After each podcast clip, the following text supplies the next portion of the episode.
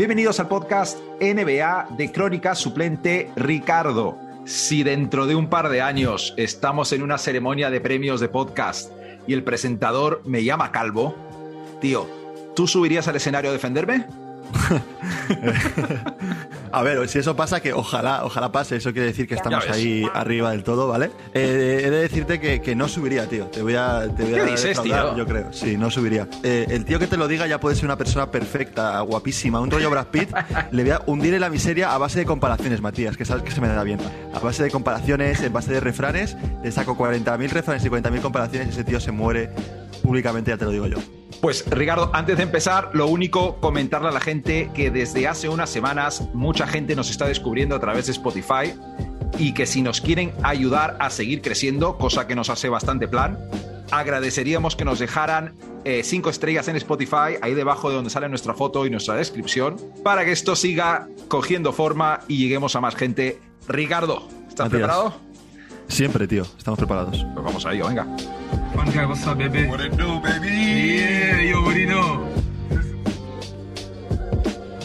Estás escuchando el podcast NBA de Crónica Suplente, tu podcast NBA favorito y cada día el de más gente. Ricardo, algo huele a podrido en el sur de Florida y sorpresa, no son tus Orlando Magic, tío. Se acercan los playoffs y un equipo al que llevamos todos meses viéndoles como un equipo serio, un equipo maduro, un grupo de señores profesionales del baloncesto, pues está mostrando que tal vez no es lo que pintaba y está empezando a preocupar. Ya sabemos que a ti no, pero a su afición sí. Vale, me refiero evidentemente a los Miami Heat, que han perdido los últimos cuatro partidos y ni más ni menos que contra Filadelfia sin Harden y Embiid, contra básicamente el equipo B de los Warriors sin el Big Three, contra los Knicks, ojo, en un partido donde Emmanuel Quickly solo anotó más puntos que los Heat en el último cuarto y contra los Nets en un partido que parecía en su momento una previa de lo que iba a ser el enfrentamiento del 1 contra el 8 en el este. Y claro, en, en medio de esta rachita tan simpática de derrotas, tenemos también el incidente en el partido contra los Warriors, donde Spolstra y Butler se encararon. Spolstra parecía que estaba por la labor casi de pegarse, donde Udonis Haslem le dijo a Butler prácticamente que si se querían ver afuera, que se reventaban a hostias. Y, tío, eh, francamente, Spolstra es un tipo muy listo. Él supo salir de situaciones incómodas con LeBron y Wade en su época. No sé si te acuerdas cuando LeBron le dio un golpe con el hombro no tan sin querer eh, en un partido, o en, creo que, bueno, al principio en los hits, cuando él y Wade tuvieron movida en un tiempo muerto, pero después de esos momentos incómodos, se notaba que lo habían arreglado en el vestuario y salían reforzados. Aquí, después de, de esos momentos, salieron y se cagaron encima contra los Nets o sea, no sé ni por dónde empezar con el, con el análisis de ya sobre la pista, pero Ricardo, ¿qué lectura haces del incidente entre Butler y Spolstra, tío? Miami, eh, si le pasa esto a algún equipo, creo que Miami puede ser un buen equipo para que le pase, porque es un equipo con mucha experiencia, ¿no? En el vestuario hay mucho, hay mucho perro viejo, hay mucha gente que creo que no va a dejar que lo que Lauri no va a dejar que esto se vaya a la mierda, porque se ha ido ahí es una apuesta.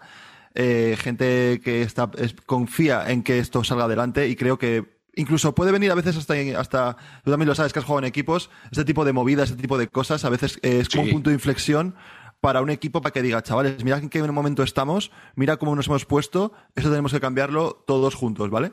Y luego el otro punto de vista que yo veo es ya más en la figura de Jimmy Butler, tío. Y creo que es que eh, la gente poco se habla, tío. O sea, que yo creo que decir una cosa que yo creo, no sé si la gente lo piensa, pero poco se habla de los gilipollas que es Jimmy Butler ¿Sabes?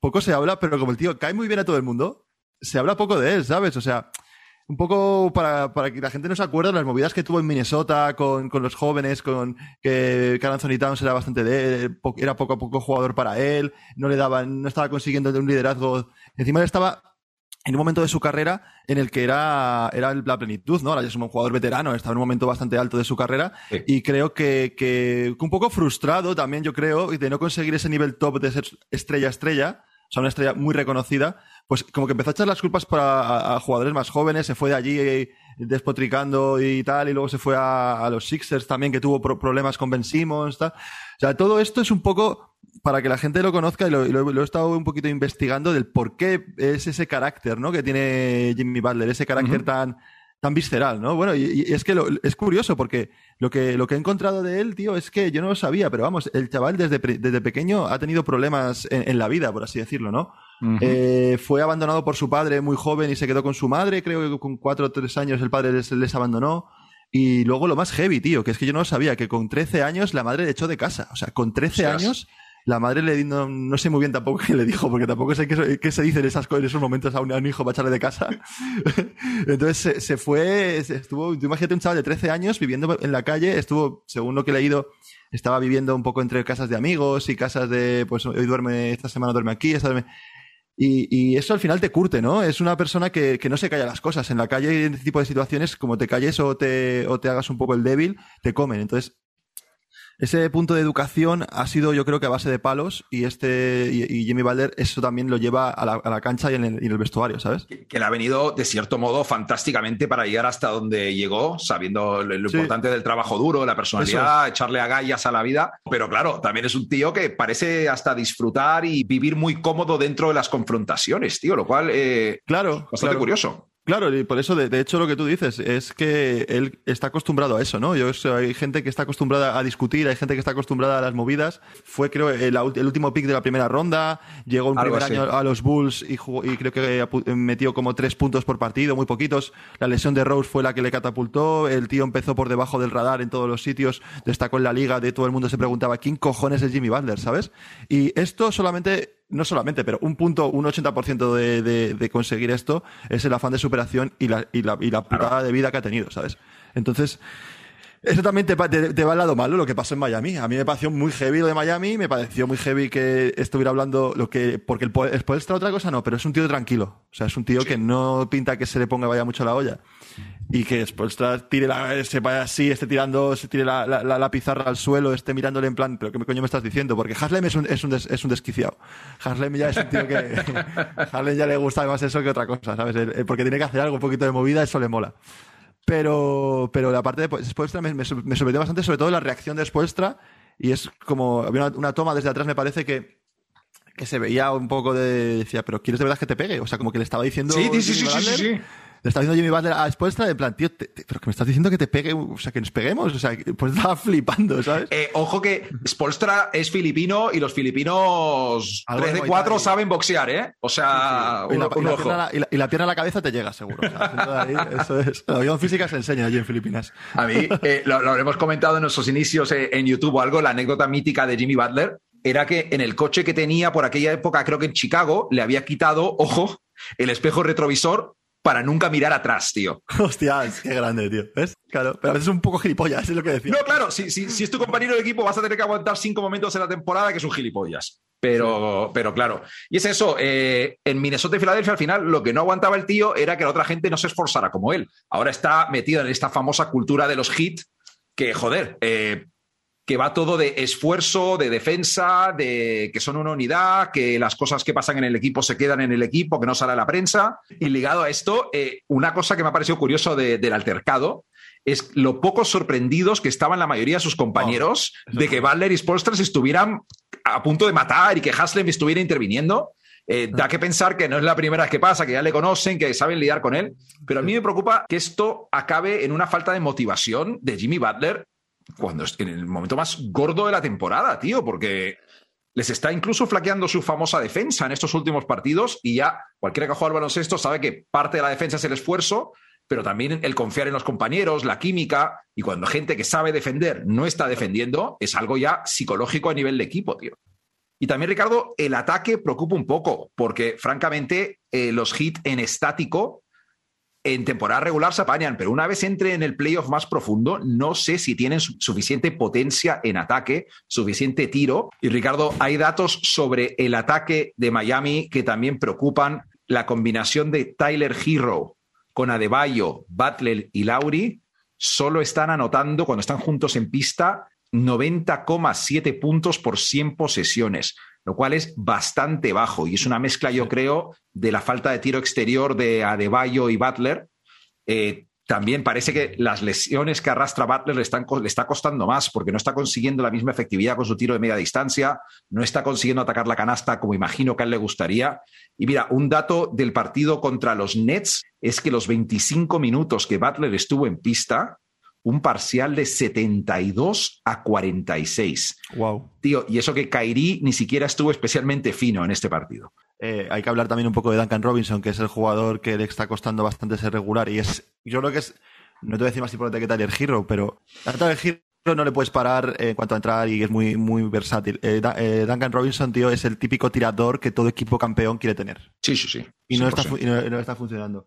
Que por cierto, me vi ese Brooklyn-Miami y ya hablaremos de los Nets probablemente, bueno, o más adelante en este capítulo o la semana que viene o cuando sea, pero Ricardo, me está empezando a dar la impresión de que cuando lleguen los playoffs va a dar igual lo que les pongas delante a Kyrie y a Kevin Durant.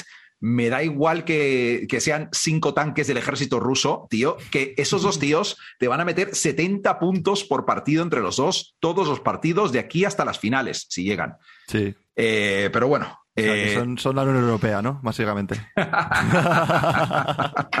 no, estoy completamente de acuerdo contigo, tío. Y además, acuérdate, cuando hicimos la lista, ya para acabar esta, esta parte, cuando hicimos la lista, que yo le metí dentro de los, de los posibles aspirantes para el anillo. Y es que, tío, con esos tipos de jugadores es que hay que confiar en ellos. Y yo quiero, de hecho, quiero, quiero que, que estén en el playoff cuanto más mejor. Eh, es muy jodido porque en temporada regular estamos analizando la estadística avanzada de la defensa y tal, pero hay veces que el baloncesto es más, más sencillo que eso, tío. Totalmente. Ricardo, anoche los Lakers jugaron contra los Pelicans, rival directo para el play-in, y la cosa iba bien, tío. Llegaron a estar por arriba 23 puntos pero los Pelicans, liderados, ojo, por el ex Laker, Brandon Ingram, remontaron el partido, tío, y los Lakers caen ahora al puesto 10. Ojo que San Antonio está solo un partido por detrás y además tienen el tie break con los Lakers. Y además, LeBron se ha hecho un esguince en el tobillo. Declaraciones de LeBron después del partido. No tengo ni idea cómo terminé el partido. Entiendo yo que es duda para el siguiente partido, Lebron, como poco. Quién sabe cuántos más, tío. Y si ya sabíamos que era altamente improbable que los Lakers remontaran esta temporada, ahora tiene más pinta cada vez que LeBron se está acercando a un shutdown total, tío. Sí, sí, tal cual. De hecho, además, tío, es que el problema que tuvieron también fue anoche, porque lo, estamos grabando el lunes, fue anoche el partido. Lo peor de todo es que la forma como perdieron, tío, si llegas a perder desde el principio y vas perdiendo y eres incapaz de ganar el partido y tal, pues dices, mira, los Lakers, putos Lakers, qué malos son, tal. Pero es que no, es que son peores aún. O sea, es que han llegado a ponerse, creo que 23 arriba me parece que se llegaron a poner. 23, sí, sí, sí. Eh, la lesión de, de, LeBron, creo que quedan ocho partidos, me parece, o algo así, de liga regular para ellos. Eh, y la, la, disputa que tienen para el play-in con, con, los Spurs, encima se les suma que eh, los Spurs tienen un calendario bastante más flojo, por así decirlo. Sí. Bueno, Hacen doblete, hacen doblete con Portland, además, si no me imagino que era como la clave de. Sí. Y, y, y, y, que vienen, vienen enrachados, que creo que vienen con una racha de seis, de ganados seis de los últimos diez o una cosa así. Todos son malas noticias para este equipo, tío. Y la verdad es que, que joder, quieras o no, no me, no me gusta, tío. Hoy he visto un titular en algún marca o alguno de estos deportivos titulares que decían que podía ser de las, de los peores fracasos deportivos de la historia. Joder. igual no estamos, igual no estamos, A ver, marca, a ver. Claro, claro, a ver, igual no estamos en esa, en esa tesitura, pero, pero es una, es una hostia bien, bien gorda. Es que, es que conociendo cómo titula marca, seguramente tiraría por el lado de seis All-Star, cuatro campeones de la NBA, el mayor fracaso de temporada. Sí. El segundo anotador, el, máximo, el segundo máximo anotador de la historia de la NBA. Ojo, ojo, que tengo, que tengo un nuevo récord de LeBron para que me rechaces más adelante, ¿eh? en el hablando pasando. Pero eh, rápidamente, antes de pasar a otra cosa, eh, porque la verdad es que lo has dicho tú varias veces, los Lakers dan pena y, es que, pero también, pero también da pena otros playoffs con, sin LeBron. Digamos, a ver, la otra vez estuvo contra Phoenix en primera ronda pero unos playoffs donde LeBron se queda en primera ronda, donde LeBron entra al play-in, le quedan pocos años de jugar y francamente, seas de LeBron o no, pues da pena, tío. Mira, y un último, un último dato sobre la situación de los Lakers. LeBron contra los Pelicans, 39 puntos, con una línea de tiro tremenda, 14 de 27 de campo, 7 de 13 en triples. Y tío, es la decimoséptima vez que anota más de 30 puntos y pierden los Lakers. Y por si alguien lo dudaba, lidera la NBA en esta estadística. Y te va a hacer gracia el segundo, porque con, si LeBron lo ha hecho 17 veces, el segundo es Shea Gilgis Alexander de los Oklahoma City Thunder con 16. Un, un, equipo que sigue en modo construcción total. Y bueno, pero es un equipo a día de hoy, es un equipo a día de hoy de la liga de LeBron, de los Lakers. O sea, que Exactamente, tío. Es que es duro decirlo, pero es la realidad, tío. Ese es, el nivel. Que, está eh, un poquito por encima de los Lakers de ellos, pero no estamos hablando de, que, en absoluto. De, menospreciar a los eh, o sea, menospreciar a los Thunder en comparación con los Lakers, ¿sabes? O sea, que muy dura esta temporada. Hace dos semanas trajimos una lista de rivalidades que queríamos ver en los playoffs y hoy tenemos una lista un poco diferente, pero también me ha parecido bastante interesante. Top 5 jugadores que más tienen que demostrar en playoffs. Y Ricardo, me vas comentando tu opinión, a ver si estás más o menos de acuerdo. Y tú yo que hasta cierto punto sí, pero. Yo te, voy a ser, yo te voy a ser sincero, ya lo sabes. Ricardo, mi número 5 de jugadores que más tienen que demostrar en playoffs el señor Demar de Rosa, ¿vale? Los Bulls han caído ya desde el 2 del Este a un terreno bastante pantanoso donde se las tendrán que ver con o los Bucks o los Sixers ya no es Cleveland o Toronto, ¿vale? Y después de las debacles de los Raptors en playoffs hace años, esas dos series seguidas que de Rose han perdido 4-0 contra LeBron, esos porcentajes que no estaban a la altura en playoffs, pues le toca demostrar después de una temporada acojonante donde ha sido candidato al MVP, que el tío puede tirar del carro de un equipo en playoffs, que el tío puede promediar 30 puntos y ser, ojo, igual de efectivo jugando el baloncesto en playoffs que en temporada regular. No, y además eh, comparto todo lo que dices y creo que, además es el, tío eh, está a medio escalón de ser una, de una estrella a una superestrella. Y eso se, se demuestra justo en playoffs, ¿sabes? Entonces, creo que es el, el, escenario perfecto para que DeRozan dé un golpe encima de la mesa de la liga y, se le considere una superestrella y un candidato firme al MVP como es como ha sido este año, ¿no? Como ha sido la temporada que ha hecho. Y tampoco tiene que ir a la final de conferencia, pero con, demostrar que, que, está para competir fuerte, y en su equipo, encima, jugando en, un, jugando en un equipo en el que hay más estrellas, ¿no? Porque al final, si todo el peso recae sobre él, pues esa responsabilidad eh, es verdad que la tiene que asumir porque es el único, el único jugador. Pero en un, equipo como los Bulls con, con Busevich, con Sarlavin, mm, que él sea el referente es, un, es importante para él y sobre todo en playoff. Cojonudo, estoy totalmente de acuerdo. Ricardo, número cuatro de jugadores que más tienen que demostrar en estos playoffs. Tengo a nuestro sobrino Luka Doncic, tío. Eh, sí, sí, sí. Si Doncic no está en la lucha por llegar a la final de conferencia, para mí personalmente sería una gran decepción. Ya toca ganar la primera ronda, ya toca luchar duro en una segunda ronda. Y, y vamos, si no llega a un sexto, séptimo partido de segunda ronda, a mí me decepcionaría bastante, porque tengo las expectativas también muy altas a él le veo ya completamente preparado. Ha habido en ese equipo un cambio de entrenador que ha salido bien, que no siempre tiene por qué salir bien. Este equipo, si bien no tiene todo el talento del mundo, tiene una muy buena defensa. Todos juegan para él, ahora que no está por Singis. Y si ya está ahí metido en la segunda ronda, solo hace falta un poco de suerte eh, y saber hasta dónde llegan, tío. Es verdad que es un Dallas es un equipo muy apañado, es un equipo que, ha conseguido una defensa muy buena, que ha conseguido eh, una, química de equipo sin jugadores tampoco muy destacables que gana partidos, que compite a los, a los mejores. Y, esto, si, eh, si Doncic demuestra en playoff que esto quiere un poquito más, tampoco le vamos a exigir, y vamos a ser realistas, tampoco le vamos a exigir una final de conferencia, porque no tienen equipo, para, mi, opinión, para poder llegar. ¿Podrían llegar? Pero es factible, claro, a la vez, claro, claro. Claro, claro pero que demuestre lo que, lo que es Doncic, que es un animal, es un monstruo de, jugar partidos y de comer rivales. comer rivales. Muchas gracias. No, eh, y es que el equipo, francamente, ha pasado de ser un equipo con una química de equipo un poco rara a ser un equipo, tú lo has dicho, súper bien.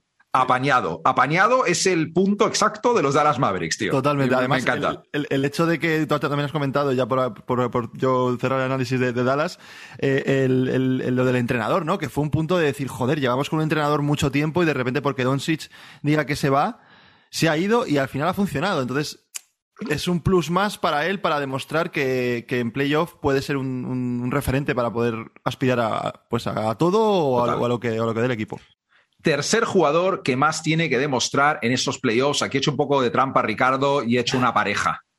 Y es la pareja de Kevin Durant y Kyrie Irving, tío. porque francamente ya no hay excusas, tío. Se juntaron totalmente para esto, para este momento. Se tiraron el año en blanco cuando Durant fichó lesionado. Luego el año pasado ya se sabe lo que pasó con las historias de las lesiones de Harden y Kyrie, la serie contra los Bucks. Y ahora Kyrie ya tiene el visto bueno para jugar en casa. No hay excusas. Faltará Ben Simmons, todo lo que tú quieras, pero vamos. Kyrie y Durant saben de sobra que si están los dos sanos, tienen suficiente equipo para ganarlo todo, tío. Sí, además es lo que mola de esta, de esta, lo que tienen que demostrar de este, de este, este, dúo es que es diferente a los dos anteriores que hemos hablado. este ya es eh, en cuanto a equipo, ¿no? En cuanto a, en cuanto a jugador, pues los dos han demostrado individualmente en playoff que, que son referentes y son jugadores top de la liga. Pero en cuanto a equipo, tienen que demostrar lo que llevan buscando desde hace años ellos dos, además que fueron como los, los que hicieron el plan, ¿no? Para atraer a, jugadores Y, y, conseguir eh, el anillo ansiado ahí en Brooklyn. Y por ahora no les ha funcionado. Entonces, que otro año se les vaya por la borda todo el plan, creo que puede ser un gran fracaso y creo que puede ser un bastante turbulencias ahí en, en Brooklyn. ¿eh? Se viene lo gordo, Ricardo, número dos de jugadores que más tienen que demostrar en estos playoffs. Intuirás que este está entre el 2 y el 1 y es James Harden. Sí. Eh, tío, no sé qué más decir al respecto. Eh, podría ser una lista y fíjate que un día la voy a hacer para el podcast de los momentos en que James Harden no ha estado a la altura en los playoffs. Partidos lamentables cuando su equipo estaba contra las cuerdas, partidos fantásticos cuando iban ganando la serie. Y tío, lo hemos dicho diez veces, lo tengo que decir otra vez, ahora tiene Embiid. Si con esas no puede hacer un papel digno y demuestra que está a la altura, no sé a qué aspira James Harden en su vida de baloncesto, tío, al menos. Ricardo, el jugador para mí número uno que más tiene que demostrar en estos playoffs y que esto no, no siente raro a la gente, ¿vale? Pero para mí es Giannis Antetokounmpo, tío. Ojo. Explícate, Matías, explícate. A ver, es el momento de demostrar que lo del año pasado no tuvo un factor suerte. Que no, fue, exactamente, que no fue por las lesiones. Toca demostrar que esa marcha más que encontró hacia final de los playoffs funciona contra lo mejor de lo mejor. Toca demostrar que, bueno, los Bucks en general, que Badenhauser también ha mejorado como entrenador. Eh, tienen que demostrar que ya tienen completamente dominadas estas situaciones de final de partido, que ya saben quién tiene que recibir el balón, dónde lo tiene que recibir, cómo lo tienen que recibir, que ya saben cómo utilizar a Yanis más como esa versión de Shaq joven que el point forward que querían que fuera hace un par de años subiendo el balón a tirarse un triple. Y ya sé, tío, que mucha gente y con razón eh, confía en que lo de Giannis y los Bucks fue real, pero yo personalmente siento que lo tengo que ver, lo tengo que ver. Eh, si gana el anillo, yo te juro que prometo no volver a dudar, tío. Pero de momento necesito ver a Giannis ganarle a Filadelfia, luego a Boston luego a Brooklyn y decir, ole, ahora, o sea, bien, ahora bien, ¿sabes? Sí, sí, no, no, estoy, de acuerdo. La verdad es que eh, he de decirte que eres un poco exigente con, con, con, con, con Milwaukee, pero te entiendo lo que dices. Si quieres ser campeón, tienes que ganar a los mejores. Y el año pasado ganó a los mejores, entre, entre comillas. Pero bueno, el caso. Una historia muy bonita el año pasado. A mí de verdad que me convenció, me gustó, lo pasé bien, pero. Estuvo, mm. guay, estuvo guay, pero, pero es verdad que, que le faltó ese plus, ¿no? De, poder eh, decir que fue una cosa épica. Pero el épico no tuvo mucho. Y es verdad que es el año de, que si es capaz de ganar este año y demostrar que eh, puede repetir ese triunfo, a Yanis ya se le abre un, abanico que jugadores mm, en la liga hay pocos, ¿no? Puede estar dentro de Durant, de LeBron. Estamos hablando de futuros Hall of Famers y futura gente reconocida que vamos a seguir, y vamos a, escuchar y contar a nuestros hijos, a nuestros nietos, lo que sea, que debemos jugar. Entonces, ese tipo de campeonatos que pueden ganar consecutivos le puedo hacer conseguir eso, ¿sabes? Que creo que también es importante y es un reto para, como jugador, ¿sabes? Oye, y, en ese nivel, es que, claro, estamos hablando ya de nivel meterse o empezar a meterse en niveles de top 15, top 10 históricos de todos los tiempos. Correcto. Y, imagínate que esa temporada algo sale mal, pierden en las finales de conferencia también me vale que la ganen el año que viene. O sea, pero que. Correcto, correcto. Que marcar una época de verdad, ¿sabes? Eso es, que, que marquen una dinastía, entre comillas, de, equipo contender o campeón en, varios años, ¿sabes? Exactamente. Sí, sí.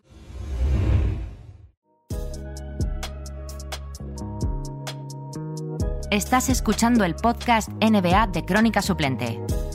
Esto es Hablando o Pasando. Ricardo, vamos con la sección del pueblo, hablando o pasando para la gente nueva la sección donde yo voy soltando noticias que me han parecido curiosas de la semana en la NBA. Y Ricardo dice, hablando si le apetece hablar del tema o pasando si se la trae completamente floja. Ricardo, ¿preparado? Preparadísimo. Ricardo, hablando, pasando, Pat Beverly ha publicado una conversación con su hija que también juega al baloncesto y no tiene pérdida, tío. Buah, es que encima me sorprende que, a Pat no lo habíamos sacado antes en este podcast, tío. Poco lo hemos usado, ¿eh? O sea que por favor, sorpréndeme. Pues directamente te leo la conversación de Pat Beverly y su hija. Dice la hija, papá, metí 14 puntos y también me pitaron una técnica. Y dice Pat Beverly, ¿qué dijiste para que te pitaran eso? Y la niña le responde, una chica no dejaba de empujarme por detrás y el árbitro no lo veía, así que me giré y me puse a gritarle en la cara. Pero cuando volví a entrar al partido, metí 10 puntos. Y Pat le contesta, está bien, eso es parte del juego, no dejes de divertirte. Joder. Qué grande, tío. Me cae bien Pat Beverly, tío. O sea, es el típico gilipollas que me cae bien.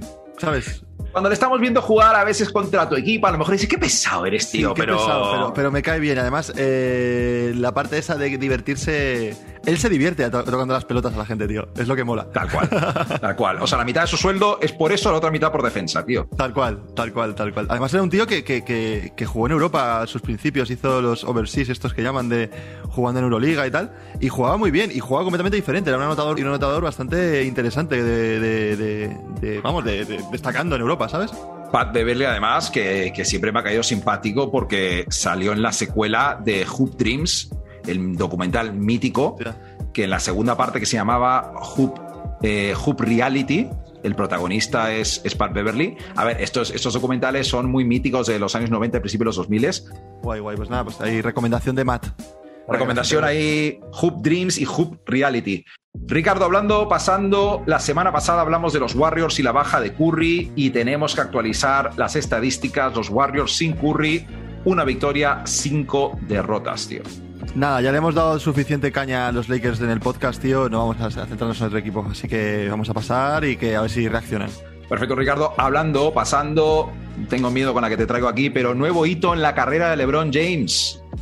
Que la gente lo busque, ya está. Que la gente lo busque. Pues mira, te voy, a vender, te voy a vender una de LeBron James que creo que a lo mejor te convence un poquito más. Vale. Ricardo, tengo, tengo cosas guardadas. Una, Ricardo, que puede ser un poco más interesante, también relacionada a LeBron. LeBron ha recibido el premio Razzie. Ojo, premio Razzie. Eh, no sé, quiero saber, quiero saber qué premio es ese.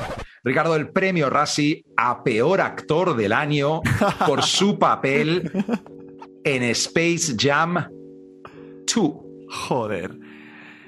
Va a ver, la fuimos a ver juntos y yo iba como con los ojos medio cerrados, en plan así como, madre mía, lo que voy a ver, qué cojones es esto.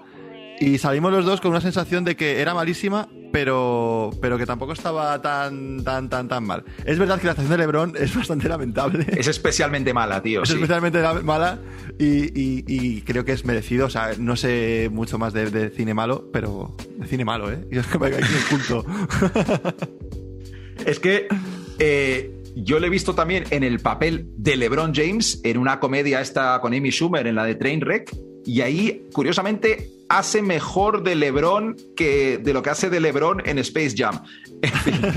de hecho, creo que me lo comentaste antes de ir, que, le habías visto alguna vez actuando y que tampoco actuaba tan mal en los anuncios y tal, ¿no? que lo hacía más o menos. Me comí mis palabras. En fin. Pues nada, otro más para la vitrina, LeBron. Otro trofeo más.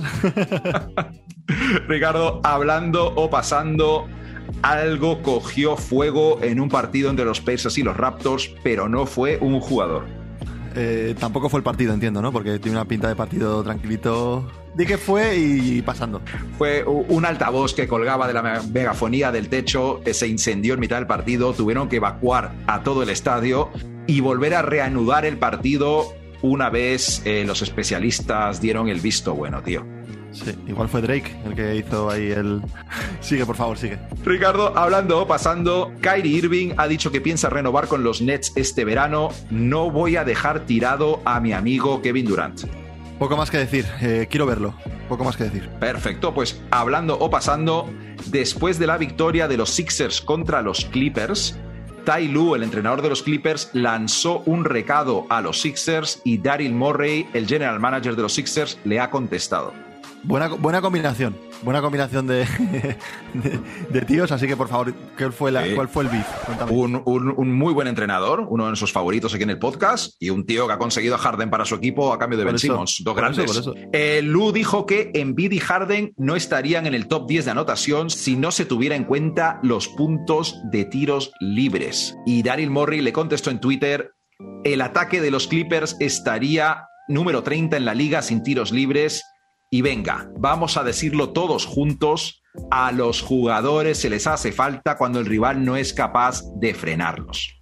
Pues la verdad es que las palabras de Mourinho son, no, están nada, no están nada desencaminadas. Es cuando te metes en el barro y al final el barro te come.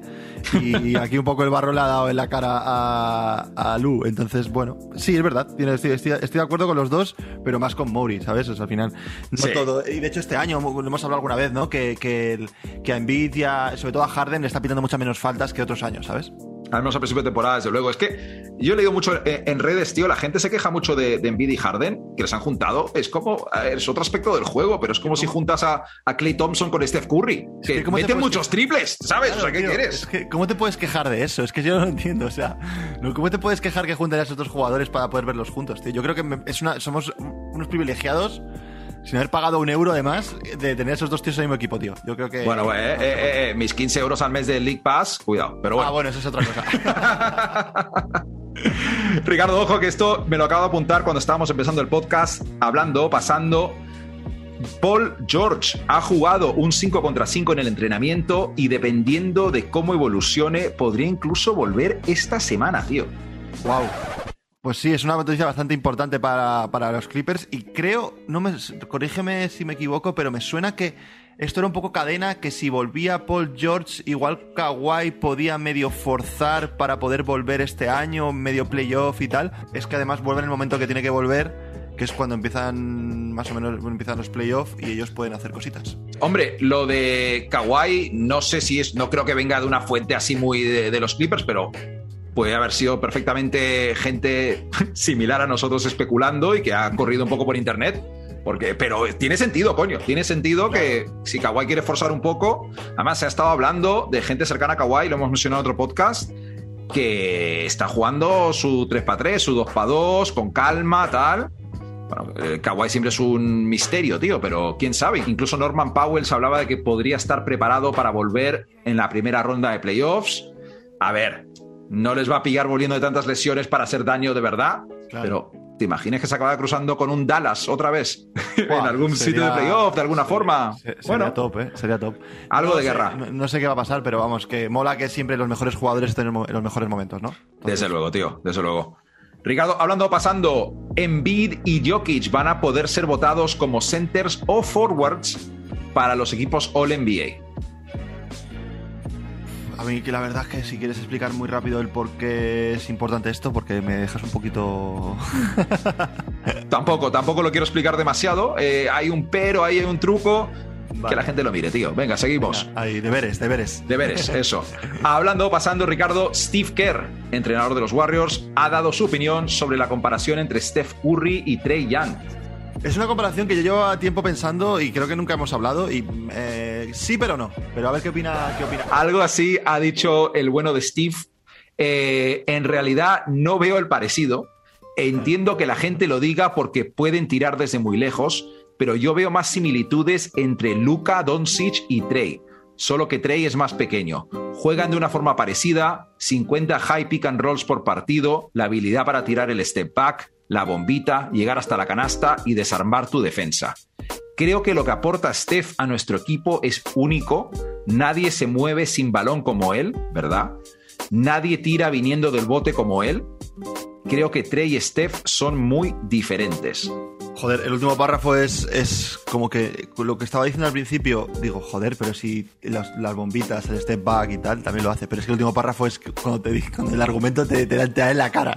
el argumento te da en la cara porque es verdad que el movimiento de balón de. el movimiento sin balón de Clay Curry es alucinante. Es un tío que no para de correr y recibe. Luego el, el, tiro tras bote y, y la verdad es que tiene toda la razón, tío. Tiene toda la razón, Steve. Algo sabe baloncesto el, Steve Kerr Algo este, sabe, ¿eh? algo, algo maneja, algo maneja. Ricardo, hablando pasando, ya tenemos ciudad para el All-Star 2023. Vamos, a ver si es igual hacen algo, por lo menos en el Star y no, no es el último Star de la historia. Lo por lo menos en la ciudad y ya está. La capital de la fiesta y la religión mormona, Salt Lake City, tío. Que iba a decir que cutre, pero a la vez venimos de Cleveland, así que tampoco es para, para decir demasiado. Ya te digo. El último que tengo aquí, Ricardo, hablando, pasando, la semana pasada fue Durant. Ahora ha sido Kyrie Irving el que ha dado su elegido para el MVP. Es que todo lo que sale de Kyrie hay que hablar de él, pero es que encima en esto espero que no nos diga algún tío raro de... Venga, dime a ver cuál ha sido, dime quién ha sido. Tengo curiosidad, ¿qué crees que, que ha dicho? No, tengo curiosidad que igual te salido la olla y algo elige a un tío que no se ha vacunado, por ejemplo, porque es su real MVP como él, que ha aguantado a las presiones de las masas y de la gente que no sigue a. ¿Sabes? Ese tipo de rollo. Jonathan Isaac, no te jode. Sí, eh, no. MVP de, rehabilitación, tío. No, eh, ha dicho Kyrie que su elegido para el MVP es el señor Devin Booker. Y bueno, eh, conociendo lo que es Kyrie y lo que le gusta las teorías y que la Tierra es plana y las vacunas, pues hombre, ha escogido al máximo anotador del mejor equipo de la NBA. Sí. Moderación. Me parece. No se lo ha jugado. Para lo arriesgado que es en su vida, no se lo ha jugado tampoco mucho. Es verdad, es verdad, tienes toda la razón. Algo rápido de lo que quieren hablar Richie y Mati, pero rapidito cada uno. Un tema que tiene que ver con la NBA del que la gente tal vez no esté muy al tanto, y que puede ser del pasado, del presente, o de jugadores o preguntas que nos hacemos o cosas así. Sí, eh, el dato que yo traigo esta semana es para ensalzar aún más al mejor equipo de la, liga, que, es, que son los Phoenix Suns, tío, y es que el, el dato es muy loco. Es que llevan 45-0, ¿vale? 45-0, que la gente lo escuche bien, cuando entran por delante en el último cuarto del partido. O sea, es que, es decir, no ha habido nadie que tenga las narices de remontarle un partido a, este, a este equipo. ¿eh? Es, es, bastante, bastante fuerte, yo creo. O sea, es, lo, que, lo que representa eh, la, la, virtud de un equipo ante. Pues eso, ante, ante, ante poder querer ganar. Manejar los tiempos, ¿no? claro, claro. además, no, no, es que me estás hablando del primer cuarto, del segundo, no estás hablando del tercer cuarto, cuando ya empieza la, la cosa. La gente ya, cogido, ya calentado, va a empezar a sudar y a decir, oye, hay que ganar, hay que ganar el partido. Pues sí, sí. 45-0, tío. Muy, muy vasto. Acojonante, acojonante. Ricardo, bueno, yo para variar me he flipado con mi dato, tío. Me, he flipado con, con, la presentación. Y mira, hoy traigo un dato sobre cada uno de los siete favoritos al MVP que explica por qué podría ser merecedor del premio. Bueno, ahí viene el dato. Eh, robado, por cierto, del portal de, de Stat News, gran cuenta de Twitter. Voy a ello, tío. Nikola Jokic es el único que está en el top 10 de la NBA esta temporada en puntos, rebotes y asistencias, ¿vale? Mm. Giannis Antetokounmpo, top 3 en puntos por partido y favorito a ganar el premio al mejor defensor. Embiid, el que más veces ha anotado más de 30 puntos esta temporada. Jason Tatum, el mejor en más menos, el número uno en puntos totales anotados y los Celtics, pues número uno del este ahora mismo. Devin Booker, como hemos dicho antes, máximo anotador en el mejor equipo de la liga. Luka Doncic es el que mejor récord tiene en los enfrentamientos directos con los otros seis candidatos. Y el señor Ja Morant es el primer guard en liderar la liga en puntos en la pintura. Wow, o sea que está difícil la cosa, quieres decir, ¿no? Hombre, eh, está, está entre Jokic y Embiid, pero, pero mola que haya tanta gente haciendo cositas, tío. La verdad que. Que si eres Morán dices, eh, eh, eh, eh que yo el MVP, yo he hecho esto y tal. Claro, que ahí tienen datos como para poder debatirte ese MVP. Y no, no faltará alguno que diga, Lebron tiene 40 años y ha metido 40 puntos por partido. No, pero hay cosas, hay, hay, más gente incluso, ¿eh? Aquí, esto está basado en el top 7 de NBA.com y falta, falta el señor de Mar de Rosen, que ha estado en el top 5 toda la temporada ahí. No lo he omitido yo, lo han omitido ellos y la verdad es que me ha pereza buscar un dato de Rosen ahora mismo. Podría ser el dato de que van 0 y 16 contra los top 3 de cada conferencia. Pero no le ayuda. no le ayuda el dato, es el único que me sé de memoria, tío. Le hemos hecho un favor, le hemos hecho un favor. y el último dato eh, que traemos de la semana es que oficialmente es el cumpleaños de Ricardo. Ricardo, muchas felicidades. Muchas gracias, eh, tío a veces coinciden los podcasts con el principio de un cumpleaños. El cumpleaños ya ha estado celebrado el fin de semana, así que... Así que ya sabemos cómo aquí lo, celebramos todo. Hemos empezado con un año y hemos acabado con otro el podcast. Muy bien. Ojo, ojo al dato. Este fin de ya perdimos una hora en el cambio de, horario y ahora tú has sumado un año durante el podcast, tío. Me parece acojonante. sí. sí. Pues Ricardo, solo hay una forma de cerrar este podcast, ya lo sabe la gente que nos sigue todas las semanas. Españita.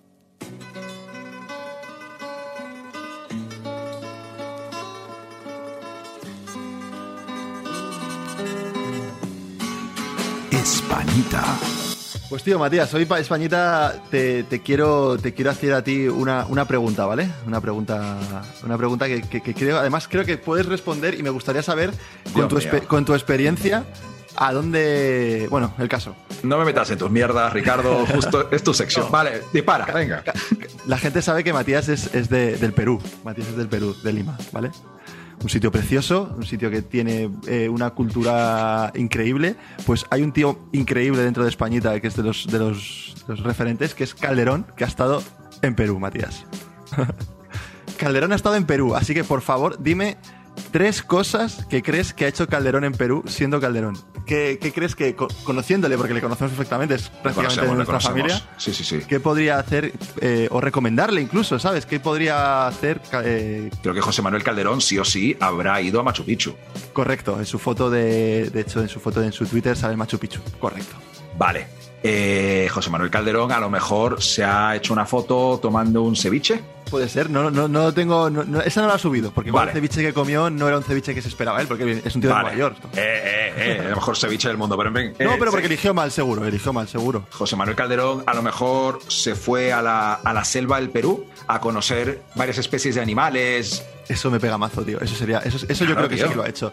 ¿Ha ido José Manuel Calderón en una barquita por el lago Titicaca? No. ¿Se ha subido José Manuel Calderón en un helicóptero para ver las líneas de Nazca? Ojo, esa es buena. Esa puede ser. Esa sí, además, eso, eso cuesta pasta y este está forrado. O sea, que seguro que lo, ha podido hacer. No, pero yo creo una cosa que, que, no ha dicho, e igual en un tiempo lo podemos saber si lo ha hecho o no. Que es Matías. ¿Ha grabado José Manuel Calderón un capítulo de su canal de YouTube en el Perú? Tendremos, que verlo, eh, Si Calderón ha hecho una especie de videoblog de su viaje por el Perú, yo lo analizaría contigo en, YouTube. Podría ser un, buen, por favor. un buen segmento, de verdad. Por favor. Ricardo, eh, me ha gustado este, este Españita. Eh, ha tocado los dos lados del charco. Ha sido una, un Españita muy simpático. Así, pero pero vamos acabando y recordarle a la gente que nos puede encontrar en arroba crónica suplente en TikTok, Instagram, Twitter y que en cualquier plataforma de podcast que nos esté escuchando, que por favor no olvide darle al botón de suscribir para que no nos perdamos en el universo de los podcasts. Ricardo, ¿alguna cosa más? Nada, tío, que pues ya la gente ya sabes que llega aquí son los valientes y que esos valientes sigan compartiendo y que sigamos esa buena tendencia que seguimos, ¿vale? Eso, no hay que depender solo del algoritmo. Si de verdad te disfrutas con el podcast, eh, compártelo con algún amigo de confianza. Tampoco tienes que retuitearnos, colgarnos en tus historias, pero eh, a tu, a tu primo José que juega en tercera autonómica, mándale un, enlace, tío. Que pasen el virus, que pasen el virus ahí a sus colegas, a sus familias, que eso siempre nos viene bien. y ahora que se acaba el COVID, sí, pásenle el virus a sus familias. Eh, Hasta la próxima, Ricardo, y felicidades, tío. Un abrazo, muchas gracias. Chao, chicos.